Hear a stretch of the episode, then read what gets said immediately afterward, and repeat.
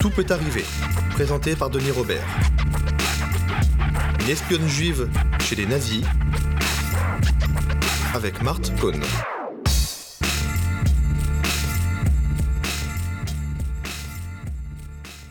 Marthe, je suis évidemment très heureux de vous, interviewer, ainsi que Major. Je remercie Major d'être là. Vous êtes un couple euh, merveilleux.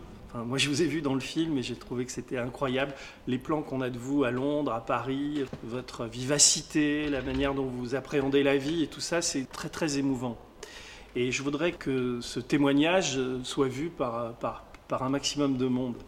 Et je, voudrais, je vais commencer simplement parce que moi je ne vous connaissais pas et je trouve que les cinq lignes, je vais lire les cinq lignes de, de la couverture du livre et je vous interrogerai euh, ensuite. Alors pour les gens qui ne vous connaissent pas, Marthe est une espionne juive qui a infiltré les lignes ennemies. Elle parvient à saboter les opérations allemandes de l'intérieur et brave ainsi tous les dangers de guerre.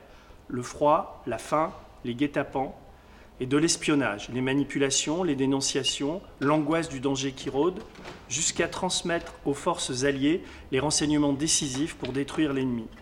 Rédigées à la manière d'un récit épique, ces mémoires témoignent du destin singulier d'une femme hors du commun qui mena une lutte acharnée contre le mal.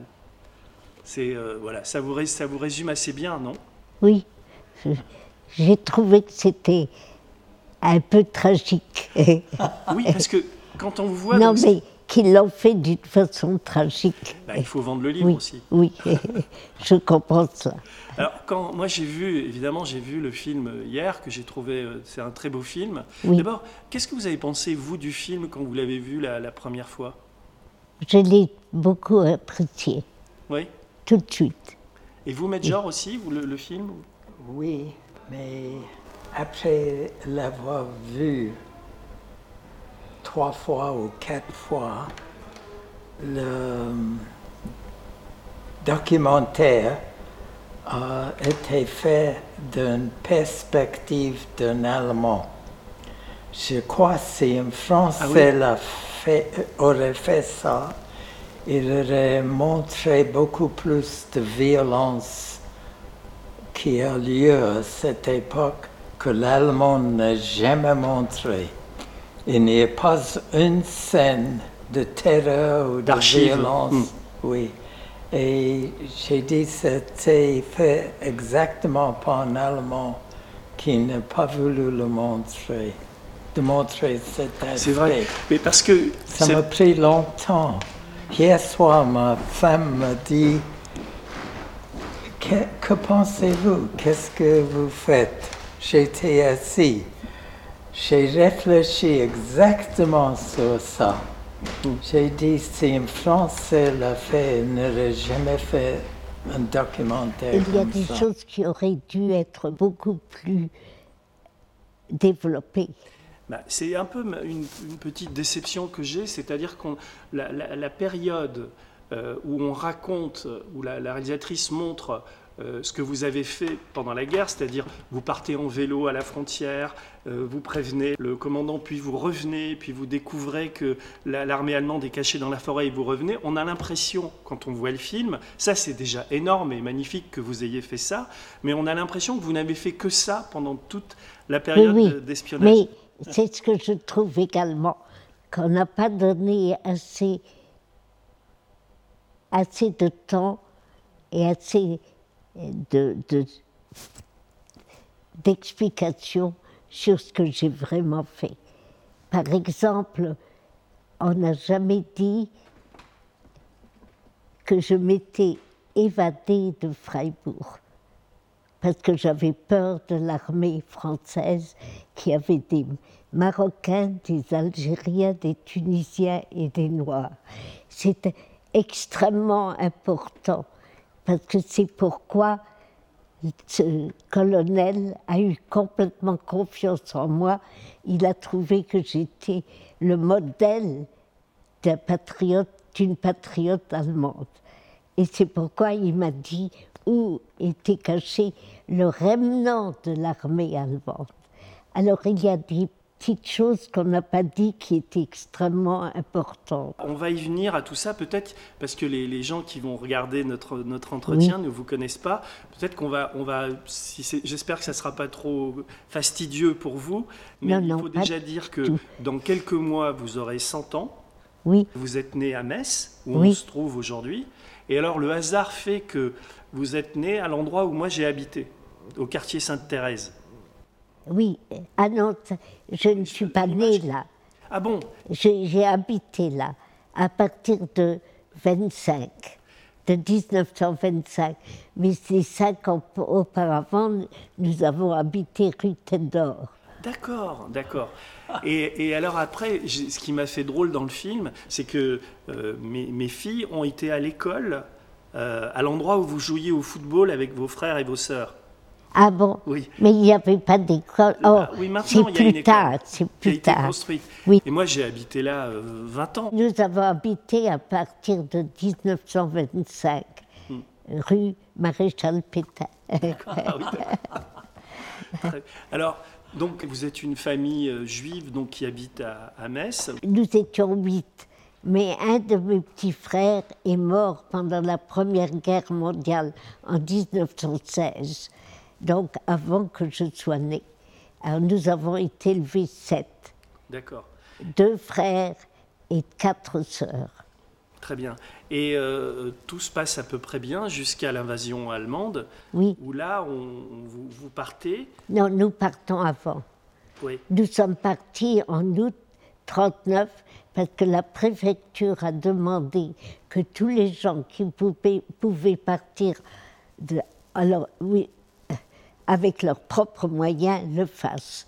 Alors nous sommes partis. Mais mes deux frères étaient dans l'armée, l'un à la ligne, dans la ligne Maginot et l'autre faisait son service militaire en Tunisie. Et vous, vous, vous, euh, votre père était photographe? Il n'était pas photographe. non, Il avait des photographes qui travaillaient pour lui. Mais c'est lui qui faisait les encadrements. D'accord.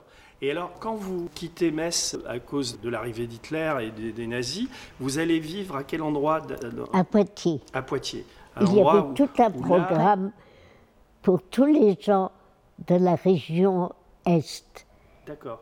Et tout- tous les villages, toutes les petites villes, toutes les plus grandes villes avaient une ville assignée.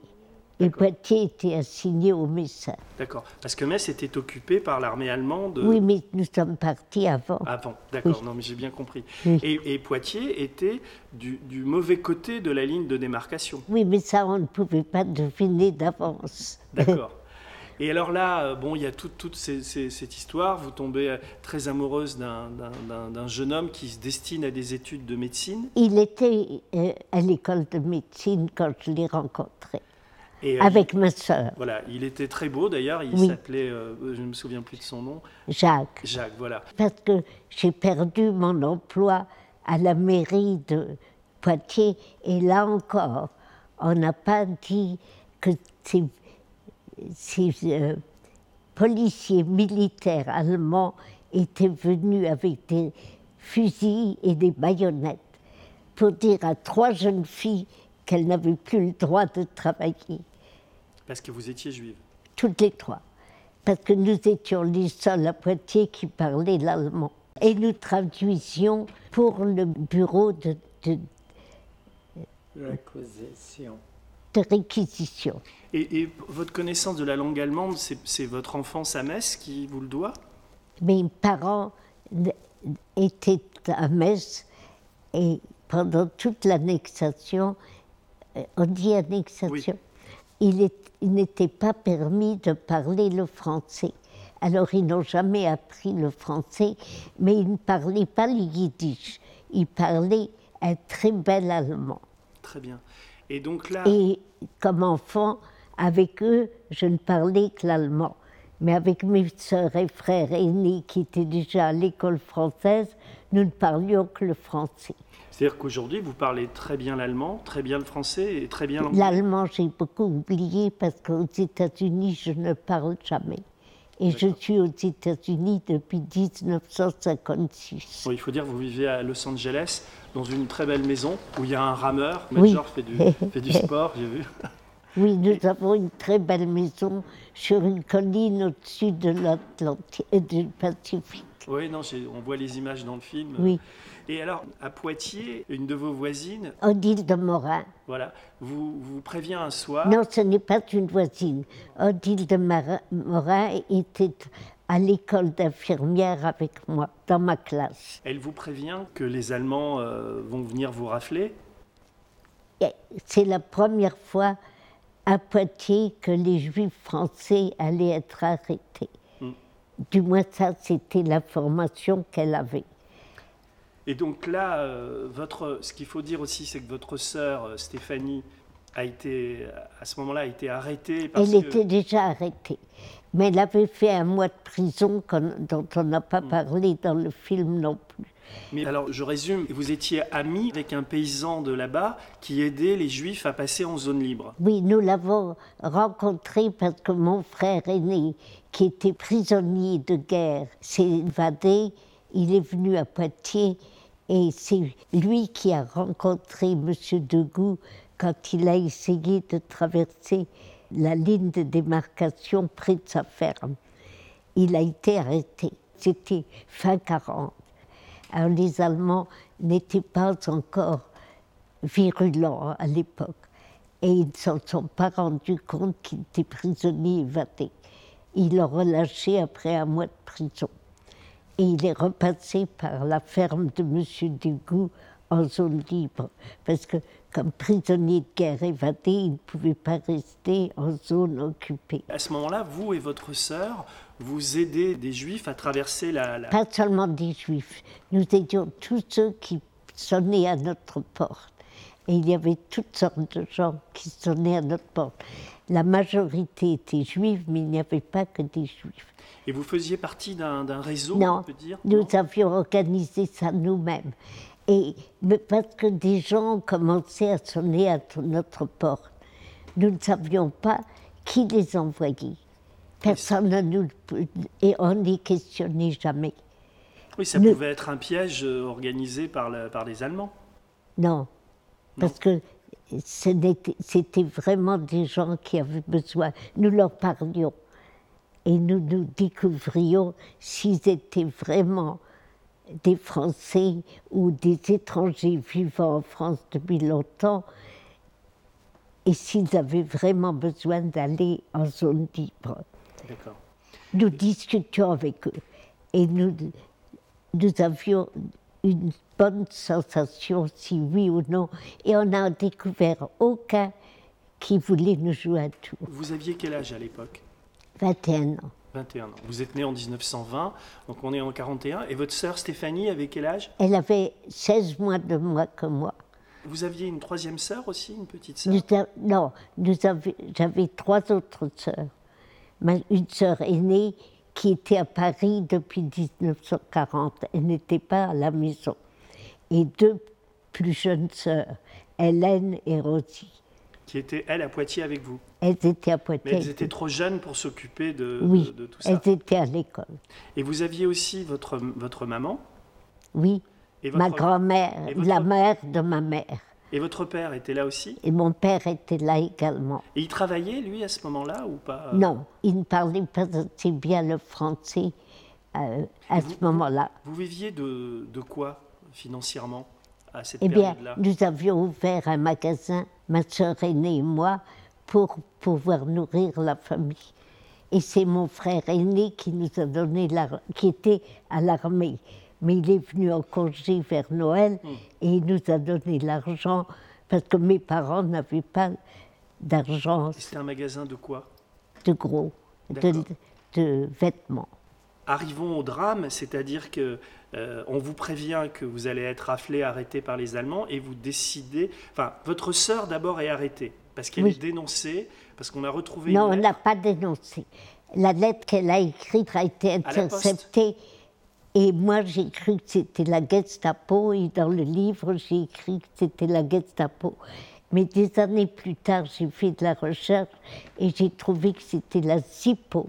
S-O, non, S-I-P-O, des initiales d'un très long nom allemand, qui veut dire sécurité. Et Hitler a signé le décret pour fonder la ZIPO en mars 1942. D'accord. Et ma sœur a été arrêtée le 17 juin 1942. C'est-à-dire que la ZIPO était déjà en place À et arrêtée de- dans, tout- Dans dans toute la tous les France. pays Mm. euh, occupés par l'armée allemande à l'époque. C'est ce que j'ai retrouvé. ils ouvraient les, les- les courriers privés, quoi. Oui, ça ne les gênait pas beaucoup. Ce que j'ai pas compris dans le film, c'est que cette lettre, elle était destinée euh, à Monsieur de. Goux.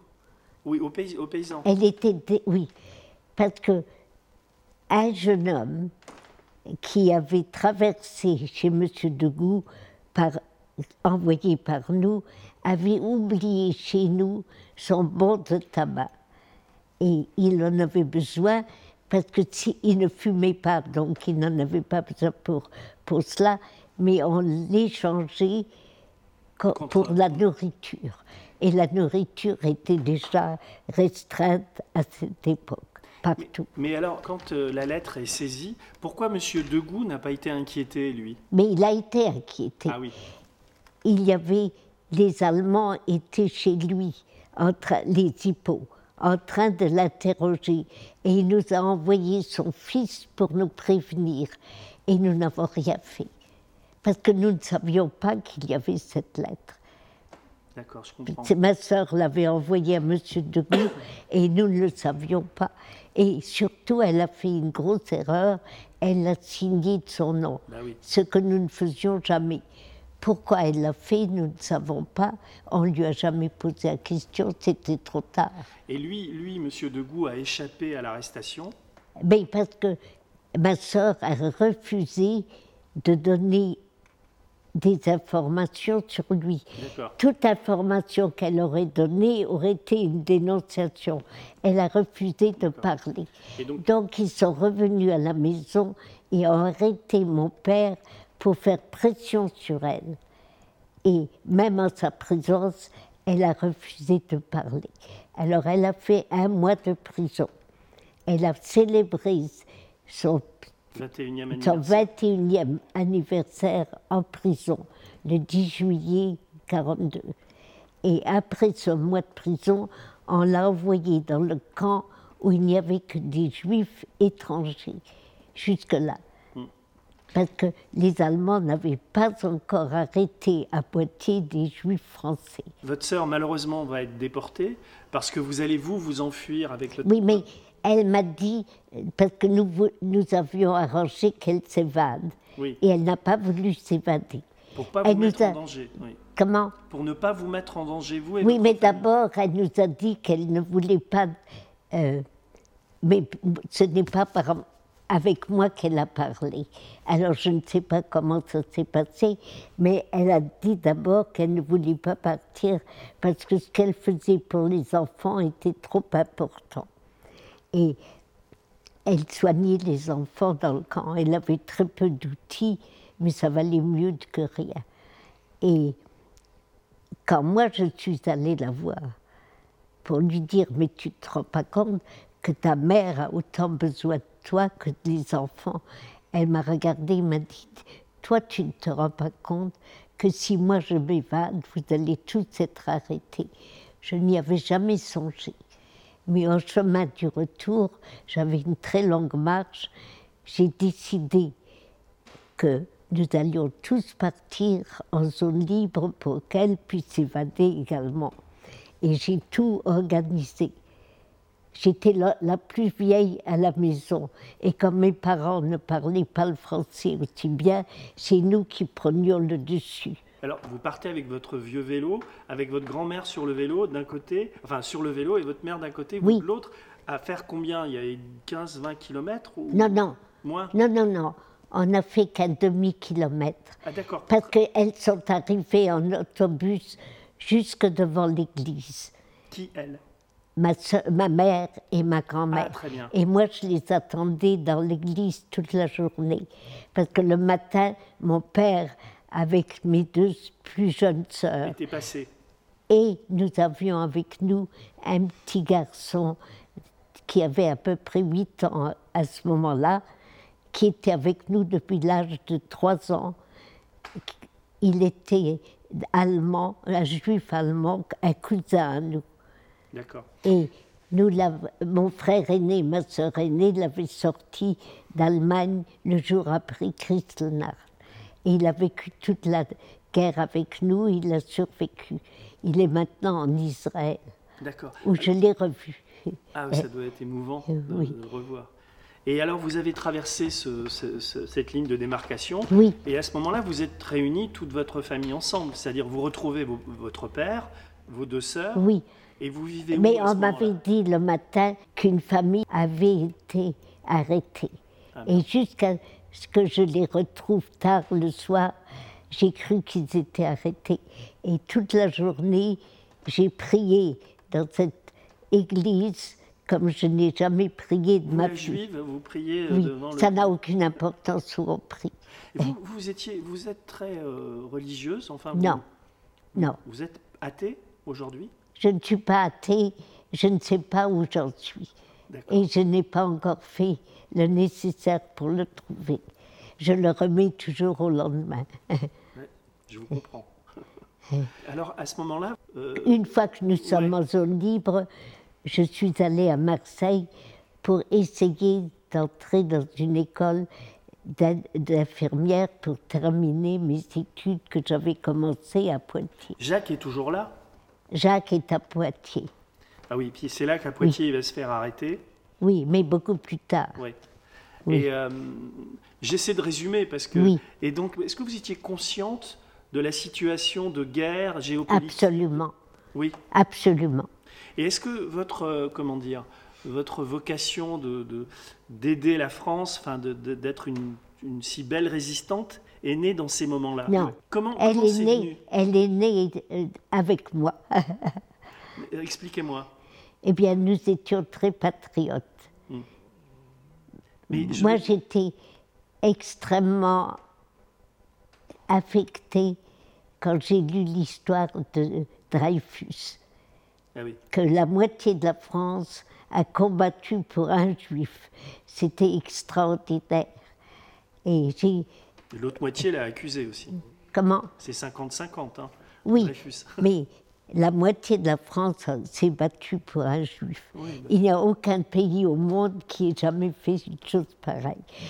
Comme enfant, ça m'a extrêmement affectée et beaucoup d'autres choses.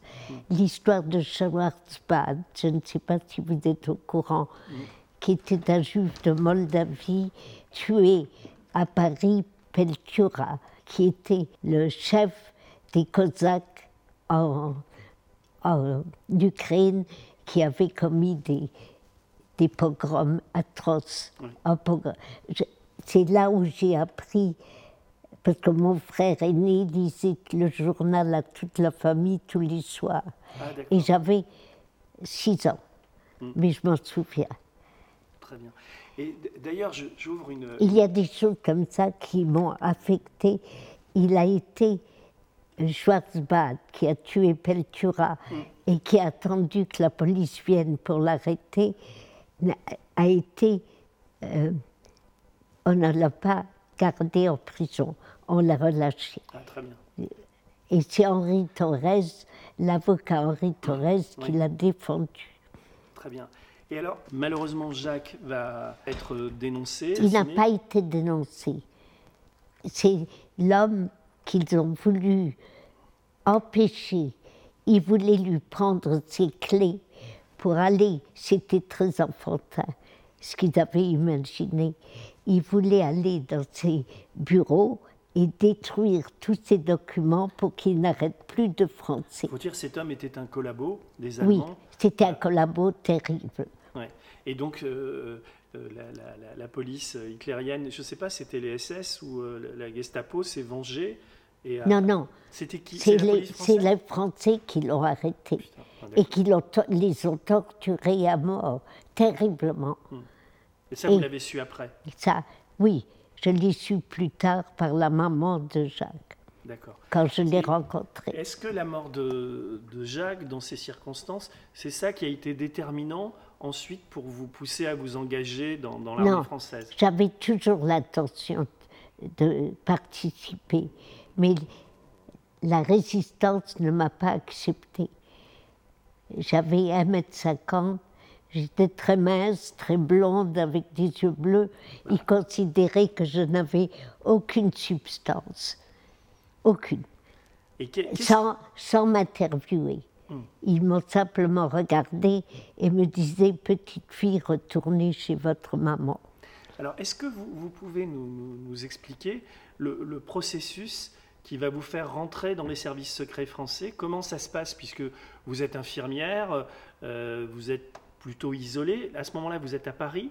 Non, non. Vous êtes toujours à mais je me suis engagée beaucoup plus tard parce que mes papiers étaient forgés, donc l'armée n'acceptait mes, mes papiers.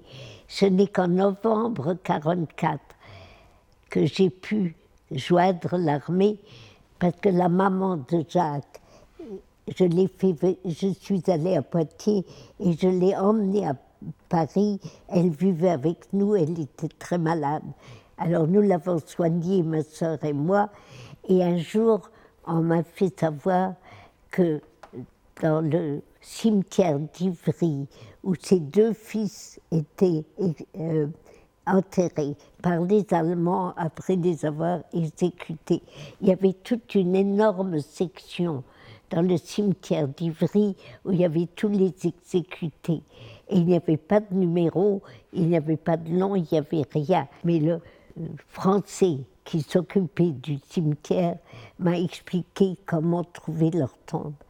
Et moi, j'allais tous les dimanches au cimetière sur la tombe. Bien que cet homme m'ait dit Soyez très prudente parce que la Gestapo est constamment dans le cimetière à surveiller qui vient sur les tombes. Mais un jour, on m'a annoncé que le général de Gaulle allait venir pour saluer les familles. Alors j'ai amené pour la première fois la maman de Jacques et de Marc. Et elle était debout à côté de moi, près des tombes de ses deux fils. Et le général de Gaulle est venu, il a salué, il est parti. Il n'était pas le genre à parler à tous ces gens-là. Et, mais les chefs de l'armée et les chefs de la résistance qui étaient dans son entourage sont restés et ont parlé à la maman de Jacques et lui ont demandé si elle avait besoin de quoi que ce soit et qu'il l'aiderait. Alors moi j'étais debout à côté d'elle, elle leur a dit Mademoiselle Hoffnung était la fiancée de mon fils aîné, je la recommande absolument et elle voudrait s'engager mais n'a pas les documents qu'il faut. Pouvez-vous l'aider? En quelques jours, tout était aplani et on m'a assigné au 151e régiment d'infanterie qui était en Alsace. La- le, la- le front, à ce moment-là, était en Alsace en novembre 1944. Oui. Et alors j'ai rejoint le front et j'étais la seule nouvelle venue. Il faut dire que euh, il y avait eu le débarquement, donc les Allemands étaient, étaient retournés vers Oui. l'Allemagne pour, pour préparer une riposte. Non, non, les Allemands se défendaient en, euh, En en Alsace, Belgique. Il y a eu une euh, contre-attaque énorme en Belgique et qui n'a été terminée que vers l'hiver, vers Noël 44. Alors à ce moment-là, dans notre vie, il y a une rencontre très importante, c'est le colonel Fabian. Oui, Euh, Vous pouvez raconter un peu comment ça Oui, s'est passé? C'est eh là où vous devenez une espionne, en, en quelque sorte. C'est un peu oui, grâce à lui. mais je vais vous montrer comment ça s'est passé. Pendant trois semaines, je m'occupais de nos troupes au front. Mais ça, vous lirez dans le livre. Et un jour, je traversais le square du de la petite ville où nous étions cantonnés et le colonel Fabien m'a arrêté. Je ne l'avais jamais rencontré. Je savais qu'il était le résistant qui avait tué le premier Allemand en 1943 au métro Barbès-Rochechouart. Mais il s'était évadé. Ça, je le savais. Alors je l'ai rencontré, il m'a arrêté. Et il m'a demandé de répondre à son téléphone pendant son déjeuner. Je suis allée avec lui dans son bureau, il m'a montré quoi faire, et en partant, très courtois, il m'a dit Je suis désolée, je n'ai rien à lire pour vous, il n'y a que des livres allemands. Et je lui ai répondu Je dis l'allemand couramment. Alors, très intéressé, il est revenu vers moi et m'a demandé si je le parlais. Et je lui dit aussi bien que le français. Alors, il m'a expliqué que dans l'armée allemande, tous les mâles, de l'âge de 12 ans jusqu'à la vieillesse, étaient en uniforme. Donc, aucun homme, un homme en un vêtement civil dans les rues d'Allemagne serait immédiatement arrêté. Et c'est pourquoi il fallait des femmes. Et il m'a demandé si j'acceptais d'être transférée au service de renseignement de l'armée. Et j'ai accepté. Et c'est comme ça que je suis devenue une espionne aussi simple que cela. Alors, il y a eu une, formation aussi d'espionne ah, oui. qui dure combien de temps qui dure, Ça a été plusieurs semaines, hmm. mais c'était excessivement intensif. Et là, on vous, on vous a trouvé un, amant allemand qui s'appelle Hans C'est moi qui ai demandé cela. Parce qu'on m'a dit, quand j'ai terminé l'entraînement, le, coda, le coder, décoder, en fait, lire des cartes, tout ce que je devais. Se servir d'armes aussi Oui, se servir de toutes les armes, tout ça, j'avais passé. C'était fini. Ils m'ont demandé de créer mon propre alibi qui tiendrait beaucoup mieux qu'un alibi donné. Alors c'est moi qui ai demandé un fiancé, parce que je savais à quel point les Allemands étaient romantiques il pouvait prendre un enfant juif ou un enfant tzigane et le jeter contre le mur et le tuer, mais ils étaient quand même très romantiques. Alors, j'ai trouvé qu'il me fallait un fiancé allemand, militaire, et que ça m'aiderait dans l'armée. Parce que je savais, nous savions tous en France, que tout était chaotique à la fin de la guerre. Et tous les prisonniers allemands en, ou blessés allemands en France ne pouvaient pas communiquer avec leur famille. Je savais cela. Alors j'ai trouvé que c'était une chose essentielle pour moi, que je, ça m'aiderait à voyager, à bouger, si j'ai un fiancé allemand que je cherche. Alors ce, fiancé était prisonnier oui. et il a écrit sous la dictée des lettres d'amour. Absolument. Ah, quel était votre nom d'espionne? Martha Ulrich. un Martha Ulrich. Et donc, vous êtes parti. Mais j'avais d'autres choses dans mon alibi. Que mes parents avaient été tués dans un bombardement, que je n'avais ni frère ni sœur, que j'étais toute seule. Je n'avais plus que Hans. Il faut comprendre ça, c'est très important. Et comment ça se passe? Eh bien, D'abord, on, on, a essayé de me faire traverser le front, pas en Allemagne, en Alsace, 13 fois. Et je n'ai jamais réussi parce que les choses bougeaient tellement. Pendant la guerre, tout est fluide.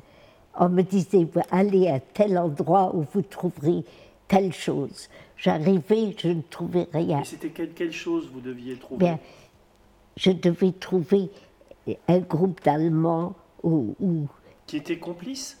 Non, mais auquel je devais me, me joindre hmm. et d'où je devais envoyer des informations. Mais je n'avais jamais de radio. Parce que quand on est seul, on n'a pas de radio. alors, il y avait. Votre mission, c'était quoi? Qu'est-ce qu'on vous dit comme Quand j'ai fini par rentrer en Allemagne, on m'a dit seulement bougez beaucoup et essayez d'obtenir toutes les informations que vous pouvez. C'est tout ce qu'on m'a demandé. On ne m'a rien demandé de plus que cela. D'accord. Et vous n'aviez pas de moyens de communication particuliers? Si, Le morse ou comment c'était ou- Ah, non, non, euh, je savais coder, mais ce n'était pas ça qui était important. Il fallait que je marche de Freiburg à la frontière suisse où il y avait des fermiers allemands très catholiques, très anti-Hitler, et une de leurs filles était mariée à un agent français dans le bon service. Alors, il venait en Suisse et restait du côté suisse de la, de la barrière. C'était en pleine campagne et c'était du fil de fer barbelé. Ah ok. Et il restait du côté suisse, sa femme venait du côté allemand, restait du côté allemand, mais ils échangeaient mes lettres. De mon service ou de moi à mon service. On est à quelle date Le 11 avril 1945, c'est-à-dire un mois, moins trois jours avant la fin de la guerre. Vous- Votre mission va durer qu'un mois alors? Oui, Et alors, qu'est-ce que vous allez faire pendant, pendant ce mois Et comment vous allez vous intégrer aux Allemands Et quel, quel type d'informations vous allez euh, ramener en eh bien, France? je suis arrivée à Singen. Et de Singen, je suis allée à Freiburg. Et on m'avait dit que on avait très peu d'informations sur ce qui se passait avec les civils, comment ils réagissaient à la guerre et comment ils se comportaient. Alors, je devais aussi envoyer des informations à ce sujet, pas seulement militaires, mais aussi à ce sujet qui était important pour les Alliés qui allaient envahir l'Allemagne, de savoir ce qui les attendait. Et je, veux- je, je, je- j'observais constamment. Vous travailliez à ce moment-là comme infirmière ou vous aviez un métier en Allemagne? Non, non, j'avais, je suppose, j'étais supposée avoir un travail en Allemagne à Constance, mais on avait oublié de me dire, et j'avais oublié de demander, le nom de la clinique dans laquelle je travaillais. Et Ah oui, c'est ça, C'est une faute ça. et on m'a donné, le- la veille de mon départ, Hmm. on m'a donné des bons pour tout ce que j'avais besoin en Allemagne. Mais on était incapable de me dire comment procéder avec ces bons. Vous pouvez pas aller dans un bureau et simplement les donner. Il faut savoir comment procéder. Et c'est pourquoi j'ai eu si peur à la frontière, parce que j'ai réalisé soudainement tout ce que je ne savais pas. Et je me suis souvenu que je ne savais pas la- le nom de la clinique où j'étais supposée travailler. Alors là, pendant un mois, vous allez errer, on va dire. Est-ce que vous avez un point d'ancrage, un endroit où vous allez pouvoir Mais j'avais trois adresses. Une à Singen, une à Freiburg et une à la, la ferme des gens qui savaient que j'étais une agente française et qui m'aidaient. Mais les autres ne savaient pas. que- les autres croyaient que j'étais envoyée par un de leurs amis, le médecin pour qui je devais travailler à Constance. C'était un Alsacien qui avait été obligé d'être dans l'armée allemande, qui avait été blessé très sérieusement sur le front russe, envoyé à Constance où il était obstétricien. Ah oui. Alors, il travaillait pour les femmes et les, ces malades l'adoraient. Alors, c'est lui, qui m'a donné les adresses. Je ne l'ai jamais rencontré, mais par mon service, j'ai eu les adresses, j'ai eu toute la description de ce, cet homme, de ce médecin à- qui était alsacien. Et, mais lui, il avait échappé, il était en Alsace. Et là, grâce à vous, euh, vous allez accélérer la victoire des, des- des Français contre les Oui. Allemands. Euh, mais il faut que je vous explique comment. On a... Au début, quand je suis arrivée à Freiburg, j'observais et j'ai remarqué que les Allemands marchaient toujours dans la journée en groupe parce qu'il y a tous les, tra- les transports étaient complètement arrêtés le jour à cause des bombardements alliés. Ils ne fonctionnaient que la nuit. Alors, le jour, les Allemands marchaient et ils marchaient toujours en groupe parce qu'ils n'aiment pas être seuls. j'ai soit un groupe qui allait dans la direction où moi je voulais aller. Et dans ce groupe, il y avait un SS qui revenait du front russe, qui nous a immédiatement dit qu'il avait été blessé au front russe, qu'il était maintenant assigné à la ligne Siegfried et en marchant, il nous racontait toutes les atrocités qu'ils avaient commises sur le front russe. C'est la première fois que j'entendais à quel point les atrocités étaient pires, mais mille fois pires que tout ce qui se passait dans l'Ouest, dans la zone Ouest. Par exemple? Oh, ils, tuaient des gens en masse, simplement les regardant, ils les fusillaient. Il y avait eu il les, quand même. Il les enterrait même vivants. Ah et, et il jetait dessus des, des, acides et les brûlait. Mais vous saviez à ce moment-là qu'il y avait des, des camps d'extermination Non, parce que les Américains et les Anglais nous ont gardés dans le noir.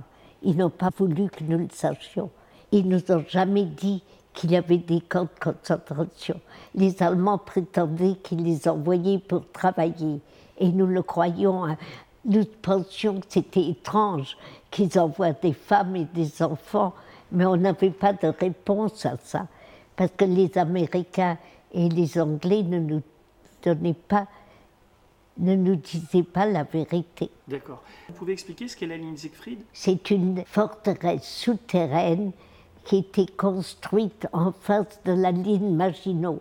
C'était l'image absolue de la ligne Maginot, mais du côté, allemand. Et c'était imprenable. Hmm. Comme la ligne Maginot était imprenable. Vous avez pu donner des renseignements au service français Oui, oui. Parce que quand SS s'est évanoui, je l'ai traité, je l'ai soigné. Et quand il a regagné conscience, il a été tellement euh, reconnaissant qu'il m'a invité à le visiter à la ligne Siegfried et il m'a donné son numéro de téléphone. Trois semaines après, je suis revenue à Freiburg et j'ai entendu à la radio allemande que les troupes alliées étaient très proches et les envahir Freiburg. Alors j'ai pensé, il faut absolument retourner à la ligne Siegfried, voir ce qui s'y passe. J'ai marché jusqu'à la ligne Siegfried, je marchais partout. Et 10 kilomètres. Et en arrivant, j'ai découvert que la ligne Siegfried était complètement évacuée, les derniers traînards partaient. Et m'ont tous dit, tout le monde est parti, il n'y a plus personne. Quand vous êtes dans les renseignements, il faut que chaque renseignement soit prouvé trois fois. Sinon, ça ne compte pas. Alors j'ai demandé à plusieurs traînards qui marchaient indépendamment et ils ont tous confirmé la ligne Siegfried était évacuée. Alors je suis retournée à Freiburg le plus vite possible parce que j'ai tout de suite compris que si les Alliés n'avaient pas à conquérir la ligne Siegfried, ils pouvaient envahir le reste de l'Allemagne beaucoup plus rapidement et gagner la guerre. Alors je suis retournée à Freiburg et dans Freiburg, la ville était désertée. tous les Allemands savaient que les qu'une armée étrangère allait les envahir, ce qui est très effrayant. À ce moment-là, les Français pensaient que la ligne Siegfried était un obstacle et qu'ils allaient oui, devoir mais ils l'ont évité. Ils sont entrés dans Freiburg. Grâce à vous, parce que vous les avez prévenus Non, ils sont arrivés à Freiburg avant que je prévienne. Mais il fallait d'abord les rencontrer. Alors j'ai attendu dans l'avenue la plus importante de Freiburg. Et le premier tank est arrivé vers moi. Alors, je n'avais aucun document prouvant qui j'étais. Comment allais-je leur dire que j'étais une amie et pas une ennemie Je suis allée au milieu de la rue, de l'avenue, et j'ai fait le V de la victoire de Winston Churchill. J'ai levé mon bras, je ne peux plus le faire, le plus haut possible, et j'ai fait ce V. Et comme j'ai énormément de baraka, de chance, le tank s'est arrêté et ne m'a pas écrasé. J'ai demandé que l'officier descende et me parle, parce que je ne pouvais pas parler devant tout le monde. Et il est descendu. Et je lui dit que j'avais des informations extrêmement importantes qu'il fallait m'emmener immédiatement à l'état-major. Et il m'a emmené. Et une fois à l'état-major, j'ai rencontré le commandant Petit du deuxième Zouave, un autre régiment de la première armée, et je lui ai donné les informations. Et il m'a dit qui me dit que c'est vrai. C'est peut-être une trappe. Alors j'ai simplement écrit un numéro de téléphone parce que nous avions la même technologie que la troisième et sixième armée américaine avec qui nous étions dans le même secteur. C'est-à-dire que nous pouvions téléphoner à n'importe quel service, où qu'il soit. Alors le commandant Petit a téléphoné, ils l'ont rassuré qu'il pouvait me faire confiance et ils étaient contents de savoir que j'étais encore en vie. Je n'avais pas de radio, donc je ne pouvais pas communiquer facilement. Et le commandant Petit a envoyé une patrouille, une patrouille à la ligne Siegfried qui est revenue a dit c'est vrai, la ligne Siegfried est évacuée. C'est comme ça qu'ils l'ont appris. Et donc ils ont gagné du temps là Ah oui, énormément. Et le commandant Petit m'a invité à dîner, il m'a donné une chambre cette nuit-là. Et le lendemain matin, au petit déjeuner, il m'a demandé si je voulais retourner à mon service. Je lui ai dit non. Mon, ma mission ne termine que le jour de l'armistice. Il faut que je retourne en zone allemande, que je franchisse le front demain matin, euh, ce matin, mais je lui ai demandé une bicyclette parce que j'en avais assez de, marcher. Mais dites-moi, vous aviez peur un peu vous aviez... Il y avait des moments où j'avais très peur, mais là, il n'y a qu'à la frontière entre la Suisse et l'Allemagne où la peur a duré très longtemps. Ailleurs, la peur ne durait que le temps que je me prépare. Et aussi tôt que je devais répondre, ma peur était complètement Est-ce que vous ressentiez de la, de la colère ou de la haine euh, à l'égard des Allemands que vous croisiez Je n'avais pas le temps. Ma mission seule comptait. Vous pouvez me raconter la suite C'est-à-dire comment vous apprenez que l'armée allemande se cache à un endroit, euh, dans une forêt, je crois ou... Non, euh, oui, dans la forêt noire. Oui. Quand Petit me donne une bicyclette, je pars. Hmm. Je franchis le front au sud de Freiburg et je vais vers la, ferme des gens qui savent que je suis une, une agente. Et vers la, vers la frontière suisse. Et en descendant d'une grande montagne, il y a beaucoup de montagnes dans l'Allemagne la, du Sud, oui, je vois arrêter au bord de la route un groupe de d'ambulance militaire allemande. Et le colonel médecin, je reconnais l'uniforme immédiatement, et tout son entourage sont debout là. Alors je m'arrête, parce que si vous êtes dans les renseignements, vous voyez quelque chose qui n'est pas normal, vous vous arrêtez pour savoir ce qui se passe. Et je leur parle. Et le colonel me dit immédiatement que cette nuit-là, ils allaient passer en Suisse et de là en Autriche pour éviter d'être prisonniers de guerre. Il y avait beaucoup d'hommes Il y avait peut-être 60, 70 personnes ensemble. Hum. Oui, des hommes seulement, pas de femmes. Armés Armés, hum. oui. Avec les ambulances et qui s'occupait des ambulances et qui, qui devait s'occuper des malades s'il y avait des malades. Le colonel me demande d'où moi je viens. Et je lui dis que je m'étais évadée, que je venais de m'évader de Freiburg parce que j'étais effrayée par l'armée française, comme je vous l'ai expliqué tout à l'heure, qu'il y avait des Marocains, des Algériens, des Tunisiens et des soldats noirs. Si vous vous souvenez à quel point les Allemands étaient racistes à l'époque, vous pouvez comprendre à quel point maintenant, pour ces gens-là, j'étais un modèle de patriote allemand. Et je me suis plaint que la- notre armée allemande ne nous défendait plus comme elle le devait. Alors le colonel, au bout d'un moment, m'a dit, et je lui ai raconté bien sûr toute mon histoire, je lui ai montré Hans et que mes parents avaient été tués par des bombardements alliés et que j'étais toute seule dans la vie, je lui avais raconté tout cela. Alors au bout d'un moment, il m'a dit, mais il ne faut pas être si effrayé, la guerre n'est pas terminée. Il m'a dit exactement où se trouvait le restant de l'armée allemande caché en embuscade dans la forêt noire.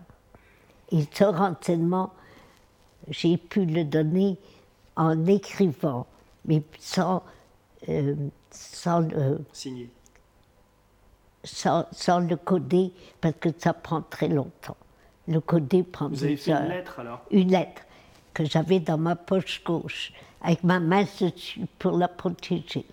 Et je suis entrée en Suisse parce que le colonel Reinhardt, qui dirigeait le, le service de renseignement de la douane suisse à Bâle et qui m'avait permis de, de passer de la Suisse en Allemagne et qui m'avait donné un agent suisse pour m'emmener là, à la frontière, pour m'aider. Et ce colonel, avant que je parte, m'avait dit, si jamais vous avez des problèmes, allez en Suisse, trouvez un douanier, ils sont partout, ils sont extrêmement euh, efficaces. Et demandez de l'aide, mais dites-lui que vous êtes une agente suisse et pas française. Alors c'est ce que j'ai fait, et ce douanier a envoyé ma lettre au colonel Reinhardt, qui l'a reçue en très peu de temps, le même matin qu'il a lu. Je l'ai su plus tard, parce qu'il voulait aussi savoir ce qui se passait, elle était en français. Et ensuite, la remise à mon service. Ils ont intégré vos renseignements et ils ont pu faire une attaque pour décimer l'armée allemande? Oui. Qui ce qu'ils ont fait, je n'en sais rien. On ne me donne pas, on ne me dit coup, vous pas. le savez ou pas? Quoi? Aujourd'hui, vous le savez ou pas s'ils ont qu'est-ce qui Non, mais- qu'est-ce qu'ils ont fait de vos renseignements? Je n'en sais rien. Mais je sais que mon- ma citation en parle. Et elle dit quoi votre citation? Que grâce à mes renseignements, la guerre a été raccourcie. Alors, ça me suffit. On ne donne jamais l'information exacte. Oui, non, on, peut, Jamais. On peut pas la donner même euh, Non. 50 ans ou 60 ans Non, après? jamais. D'accord. Les services de renseignement sont secrets à tout jamais. Ah d'accord, bon, bah, très bien. En tout cas, vous nous avez rendu un grand service. C'est grâce à vous aussi qu'on est un peu plus libre aujourd'hui. Mais oui, mais la guerre aurait été terminée quand même, Oui, mais vrai, ça aurait duré. à- à- Et les Allemands m'ont donné le Verdienstkreuz, qui est l'ordre du mérite en 2014, parce qu'ils ont lu ma citation. Et ils ont décidé que j'avais sauvé des vies allemandes. Ah, c'est une belle. euh, une Ah, belle- vous voyez, on ne sait jamais les, les conséquences de vos propres Il y a une, une scène assez touchante dans le film, c'est qu'on voit, euh, on voit Major qui, avant chaque conférence, sort vos médailles et les pose. On voit des enfants qui posent des tas de questions. Et vous en avez beaucoup des médailles. Oui. Il y a la Légion d'honneur, la Croix de guerre. euh, La médaille militaire, Ouais. la reconnaissance de la nation. Ouais, non, mais c'est. Et vous, vous avez, vous avez l'air euh, heureux de faire ça, quoi, et de. et de- C'est un peu un rituel, non? C'est son domaine. Et je n'ai pas le droit de toucher à mes médailles. C'est vrai, non C'est important pour vous de faire ça? Oui, ça montre ce qu'elle a fait et la reconnaissance. Bien sûr. Et euh, Major, vous le rencontrez en quelle année? Vous le En rencontrez 53. Aux États-Unis, donc Non, non, à Genève. à Genève. Dans quelles circonstances? Parce que j'étais étudiante. euh, J'obtenais, euh, au bout d'un an, j'obtenais mon diplôme d'infirmière en Suisse. Oui, Et donc après, vous vivez une magnifique histoire d'amour. Vous faites euh, euh, combien d'enfants vous avez ensemble Deux. Deux enfants. Par rapport à Major, est-ce que vous lui avez dit votre passé d'espionne? Non. Je lui dis que j'étais seule en Allemagne, mais aucun détail. Et De vous- vous, vous- temps en temps, je lui donnais un, un tout petit événement, pas seulement en Allemagne, mais de ma vie précédente. Et je lui disais, ça me rappelle que, tel que, et je lui donnais un petit événement. Mais je ne lui ai jamais, jamais dit ce que j'avais fait en Allemagne. Il a lu mon livre. Oui, je sais, j'ai vu ça. Mais vous, vous, vous étiez pas curieux de savoir? On, on demande les choses, mais la vie est la vie Mm. de tous les jours. Et non. Non. Les Euh, maris, en général, aucun et où les femmes ne posent pas tellement de questions sur le passé de leur conjoint. Alors, mais vous, est-ce qu'il n'y avait pas, euh, par moment dans votre vie, euh, à, à ce moment-là, hein, vous n'êtes pas tenté parfois de, de raconter votre vie? Absolument pas. Mais comment on peut vivre avec un secret comme ça? On vit normalement ou euh, ça- Absolument. Mais j'y pensais constamment.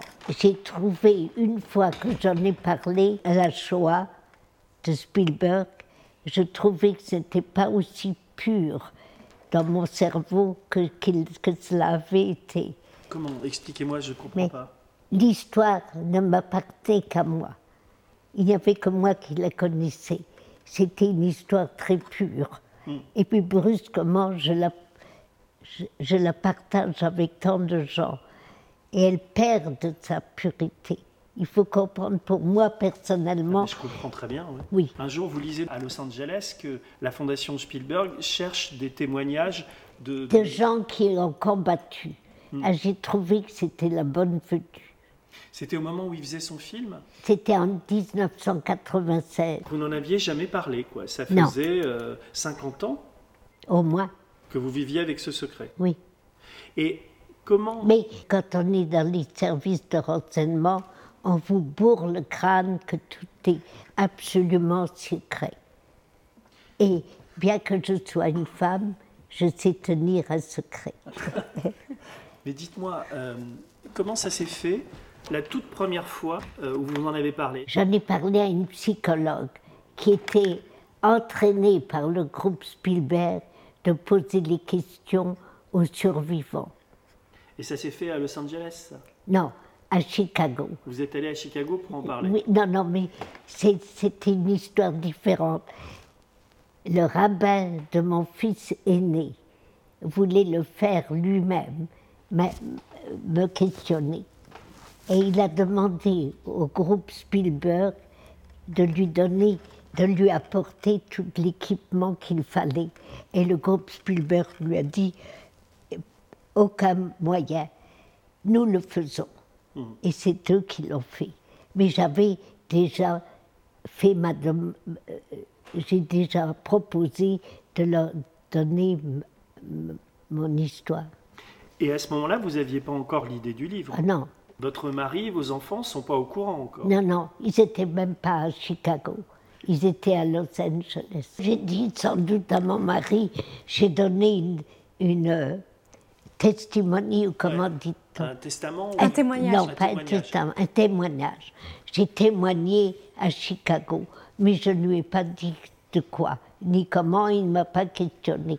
Alors, Nous vous- étions aussi extrêmement occupés avec notre travail. Faut dire que vous aviez un laboratoire, non, de, Oui. de neurobiologie, et vous Non, étiez nous avions un- de neurosciences. de neurosciences. Oui. D'accord. Et un laboratoire de recherche ou de, de traitement médical? Non, non, de recherche. De recherche. Et oui, ça vous. Et nous publions beaucoup. Oui, et vous étiez son assistante. Oui, D'accord. Il était bien comme chef? Il m'embêtait pas du tout. Non, non, mais il me laissait très libre. Parce qu'il avait aussi beaucoup d'obligations comme médecin. Oui, j'imagine. Alors, quand il n'était pas là, c'est moi qui organisais tout dans le laboratoire. Mais vous, alors, euh, la première fois, Major, où, où- Vous vous souvenez le jour où elle vous explique qu'elle a été une espionne, qu'elle a aidé la Et je ne l'ai jamais fait, il a lu mon livre. Ah, c'est en lisant le livre seulement? Oui. J'ai jamais su comment elle est arrivée là et exactement ce qu'elle a fait. Ça, je ne savais pas, mais je savais qu'elle était en Allemagne.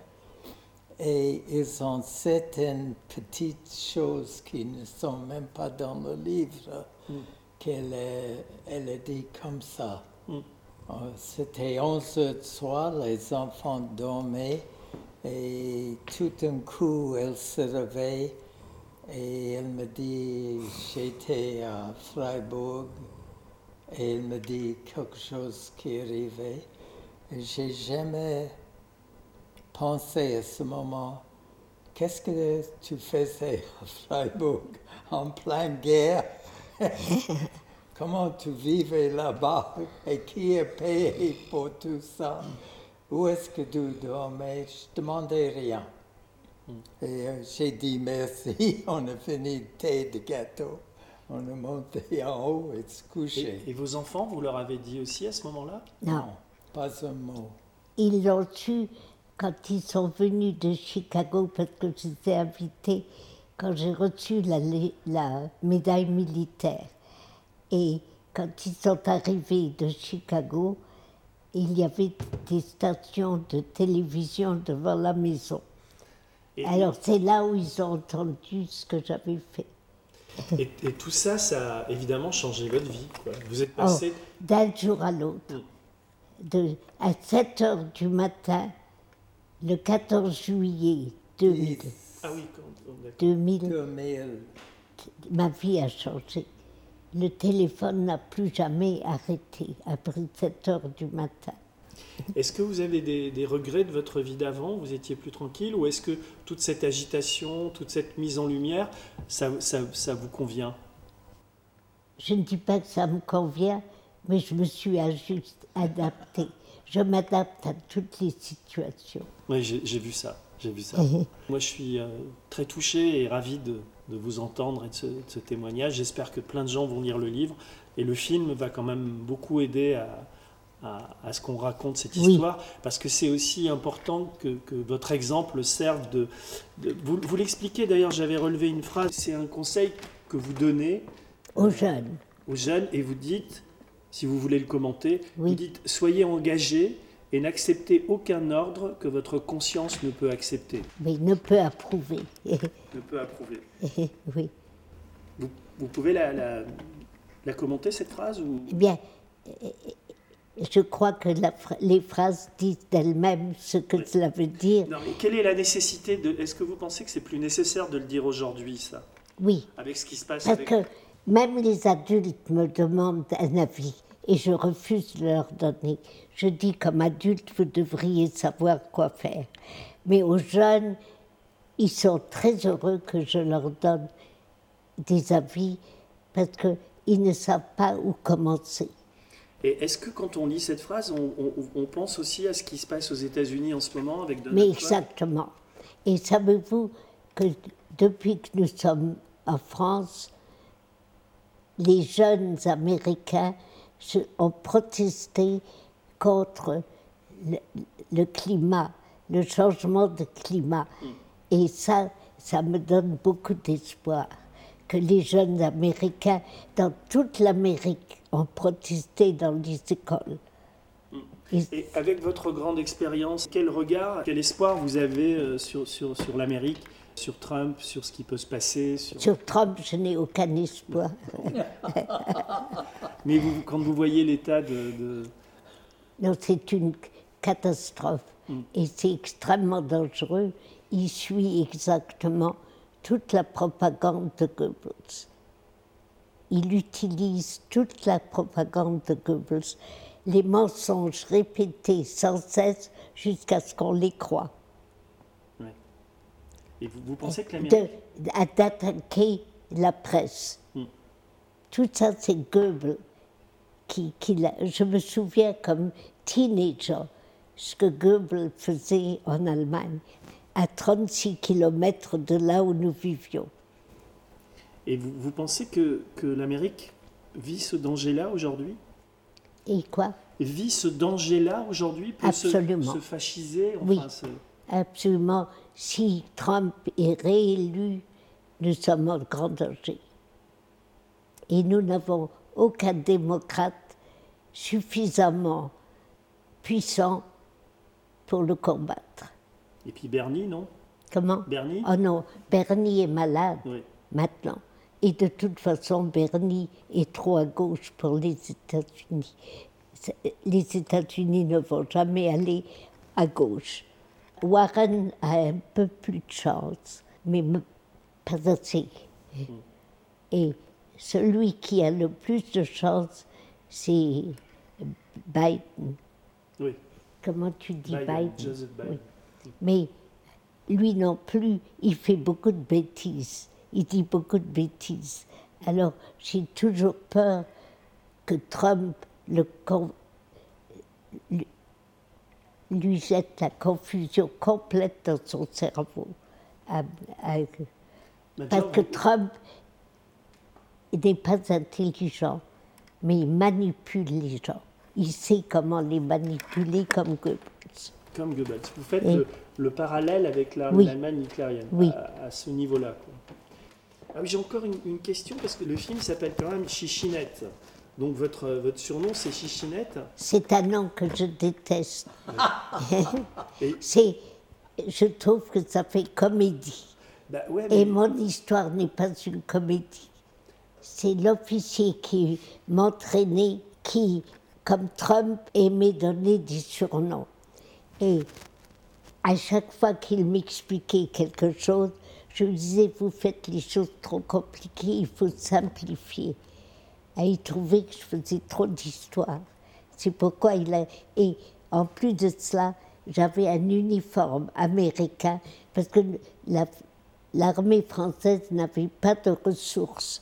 L'armée française était quasi indépendante stratégique- stratégiquement, mais pas pour les ressources. Toutes nos ressources venaient des Américains, même les uniformes. Ah, J'avais un uniforme beaucoup, beaucoup trop grand pour moi.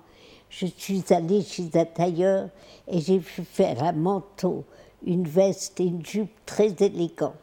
Et alors cet officier était furieux que j'ai démoli des uniformes de l'armée.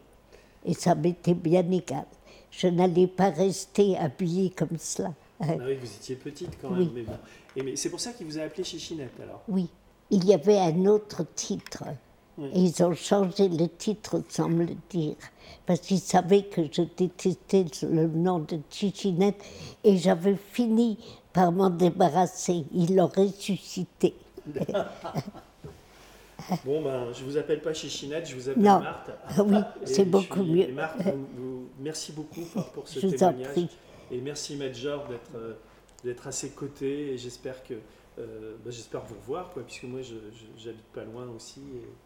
Et, et merci. Et je vais finir le livre. Oui, Et on va en parler euh, dans l'émission. merci bien. C'est moi qui vous remercie. Je vous fais une bise. Je vous embrasse. À bientôt. À bientôt. Le média est indépendant des puissances financières et n'existe que grâce à vos dons. Soutenez-nous sur lemediatv.fr. Et pour ne rien rater de nos contenus, abonnez-vous à nos podcasts.